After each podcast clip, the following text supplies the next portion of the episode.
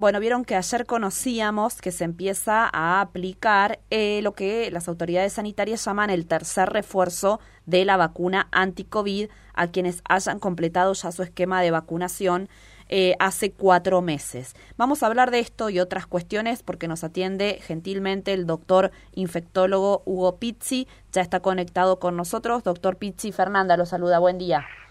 ¿Qué tal, Fernanda? El gusto de escucharte. Bueno, muchas gracias por atendernos, doctor. Esto que se llama tercer refuerzo eh, sería eh, así en el común de la gente llamado la quinta dosis, sería para adultos.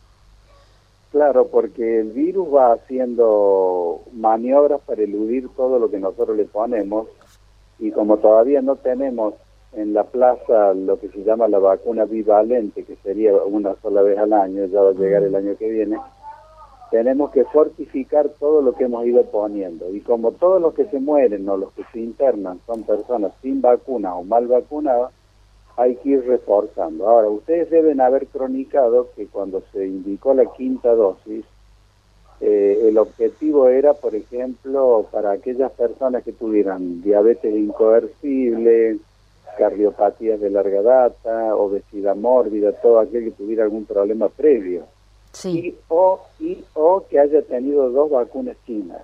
Ajá. Porque la vacuna china es muy buena, pero baja rápido los anticuerpos. Eso se estudió en nuestra universidad, en nuestra Facultad de Medicina de Córdoba.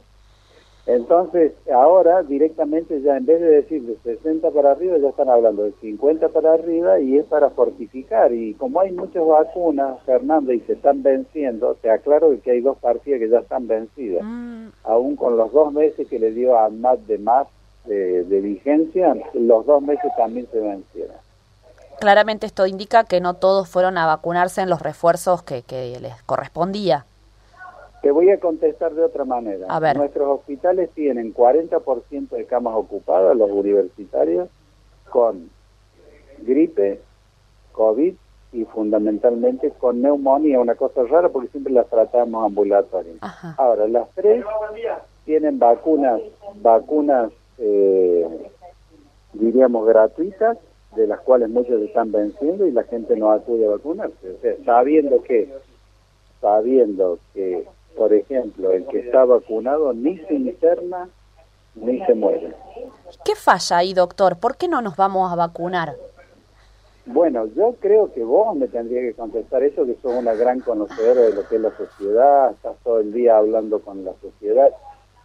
Yo lo único que he podido recopilar de, de alguna gente que directamente niega, otros que dicen esto le pasa, a mí no me va a pasar, esto le pasa a los otros, indolencia, indiferencia, pero ¿sabes dónde está el problema?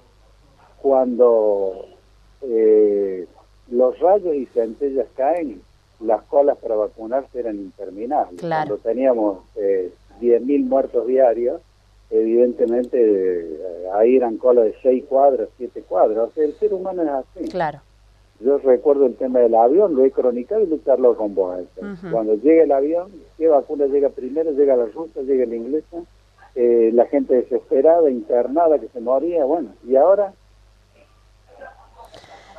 eh, doctor, ¿y, hasta acá la vacuna anti-COVID es voluntaria? ¿Va a haber algún momento en el que sea obligatoria? Porque también por ahí eh, a veces eh, somos eh, necesitamos bueno, eso.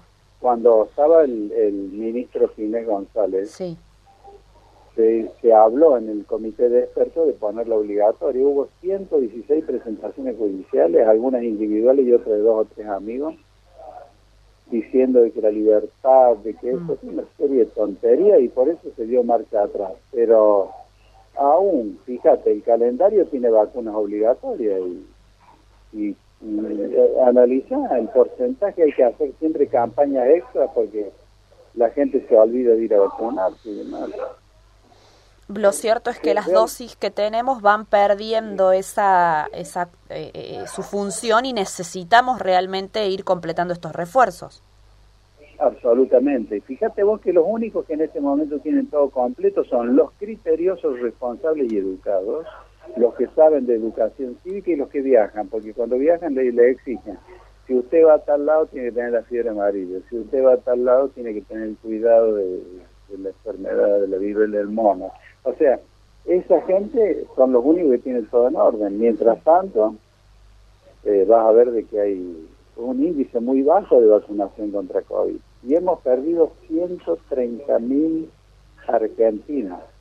Y hay un subregistro que debe ser un 15% más. ¿Cuántos Río Cuarto hay dentro de, de 130 mil argentinos?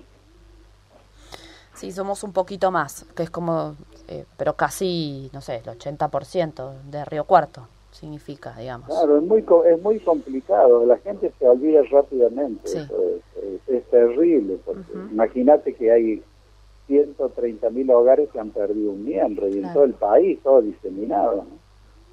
Gente joven. Yo, por ejemplo, mira, te voy a contar algo que en general no lo cuento. Nosotros tenemos el Hospital Nacional de Clínica, un hospital de 10 manzanas, que es una, joya de la medicina, un orgullo mundial de la medicina, de ahí salieron formas de, operación, métodos diagnósticos, investigaciones y demás. Y después tenemos la escuela práctica con tantos los animales de laboratorio que hay en Santa Rosa y Mendoza. El otro día inauguramos una placa con los muertos de mi equipo. Te aseguro, Fernando, 10 minutos tengo que estar para leer todos los que cayeron. Claro. Médicos, enfermeros y demás. Es, una lista interminable. Y esos no cayeron por no haberse cuidado, cayeron por tratar de salvar a los otros. Claro. Em, doctor, estos refuerzos como este que está ahora, los vamos a ir teniendo periódicamente, ¿no?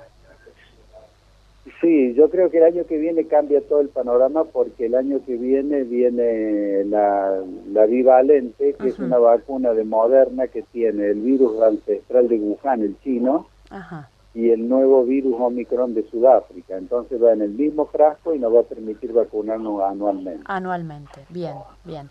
No quería dejar de preguntarle un avance que presentó Pfizer sobre eh, una vacuna contra bronquiolitis, es el virus incisional respiratorio. ¿Qué, se puede decir de eso?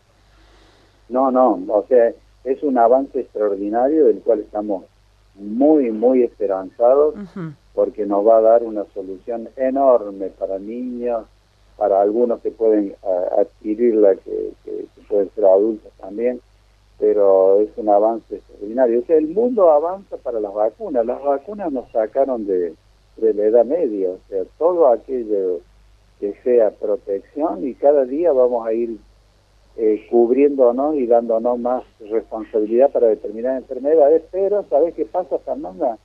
Los desafíos aparecen todos los días. O sea, la, fiebre del Medio Oriente, la de los camélidos, apareció en el 2012. La fiebre del mono eh, apareció la viruela del mono, apareció en el 72. Claro. Entonces, todos los días vamos a tener cosas nuevas, o sea, por lo tanto, lo que yo creo que, que hay que tener cultura cívica para poder tener en cuenta todos lo que son los requerimientos para vivir en sociedad. Claro.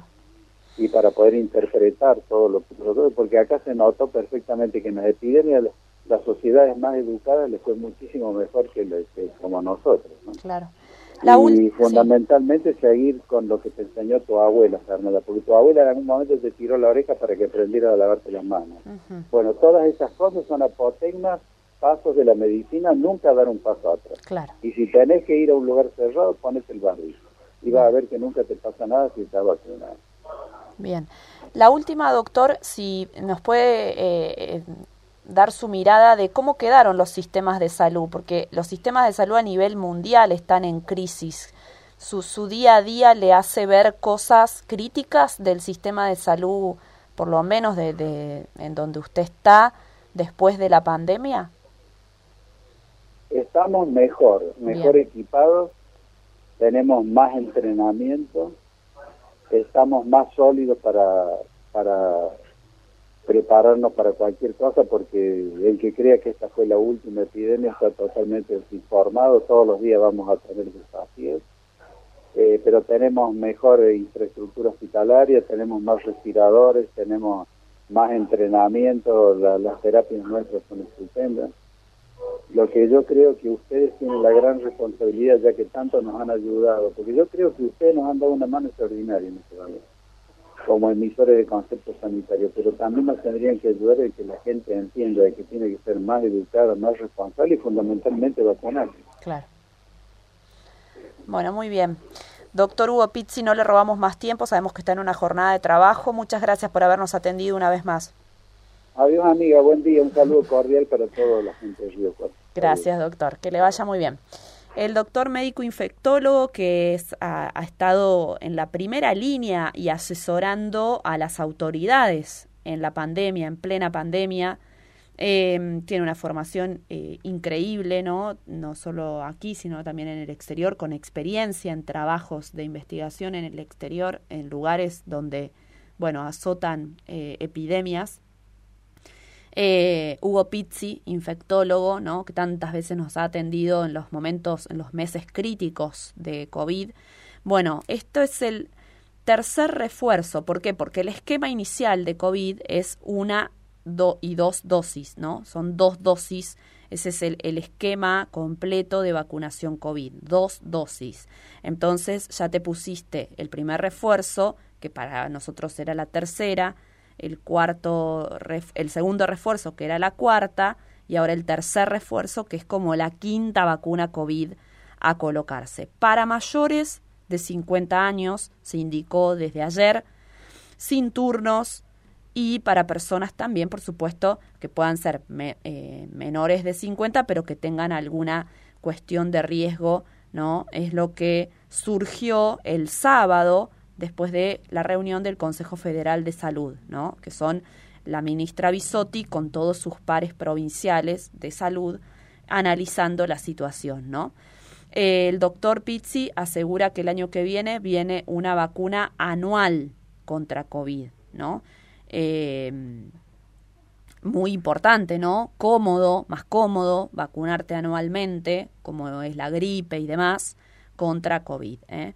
Em, y claramente somos una sociedad que eh, sin la, la, correa no aprieta, no actuamos, ¿no? Entonces cuando él dice cuando había eh, muertos y, terapias intensivas explotadas de gente, bueno, ahí había colas para vacunarse y a medida que van subiendo, o sea, que, va, que, que vas teniendo la indicación de una nueva dosis, el porcentaje de vacunados va bajando, la gente deja de vacunarse, ¿no?